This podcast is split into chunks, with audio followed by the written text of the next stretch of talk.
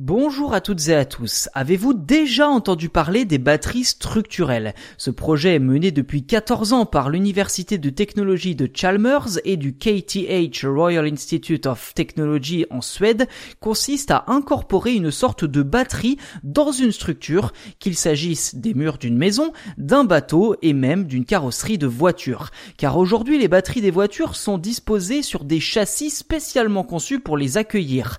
En plus d'être lourdes, batteries classiques occupent une place considérable sous le plancher. Et eh bien avec ce projet, plus besoin d'avoir une batterie classique puisque la carrosserie ou le châssis pourrait directement faire office de source d'énergie pour le véhicule.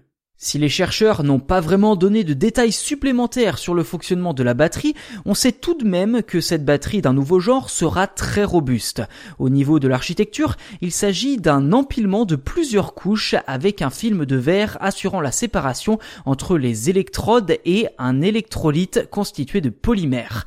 Comparé aux tentatives de batteries structurelles précédentes, celle-ci serait 10 fois plus performante. Sa densité est de 24 Wh par kilogramme, soit une capacité réduite d'environ 20% par rapport aux batteries lithium-ion actuellement disponibles. Ceci dit, comme le poids des véhicules peut être considérablement réduit, ces derniers demandent moins d'énergie pour les faire avancer. Vous le constatez, la batterie structurelle est encore à l'état de projet. Reste désormais à savoir comment elle se rechargera notamment, mais ça, les chercheurs y travaillent.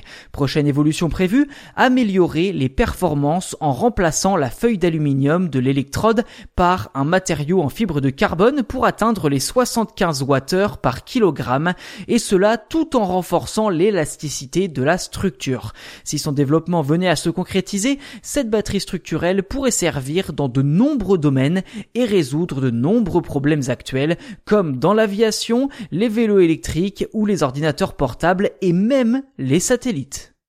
Voilà pour cet épisode consacré aux futures batteries structurelles, somme toute très prometteuses, reste désormais à les concrétiser. N'hésitez pas à nous dire si cette innovation vous paraît intéressante ou si au contraire ce n'est qu'une invention futuriste. N'hésitez pas non plus à vous abonner au podcast sur votre plateforme d'écoute préférée si ce n'est pas déjà fait, c'est totalement gratuit et en plus vous serez les premiers informés lors de la sortie des futurs numéros.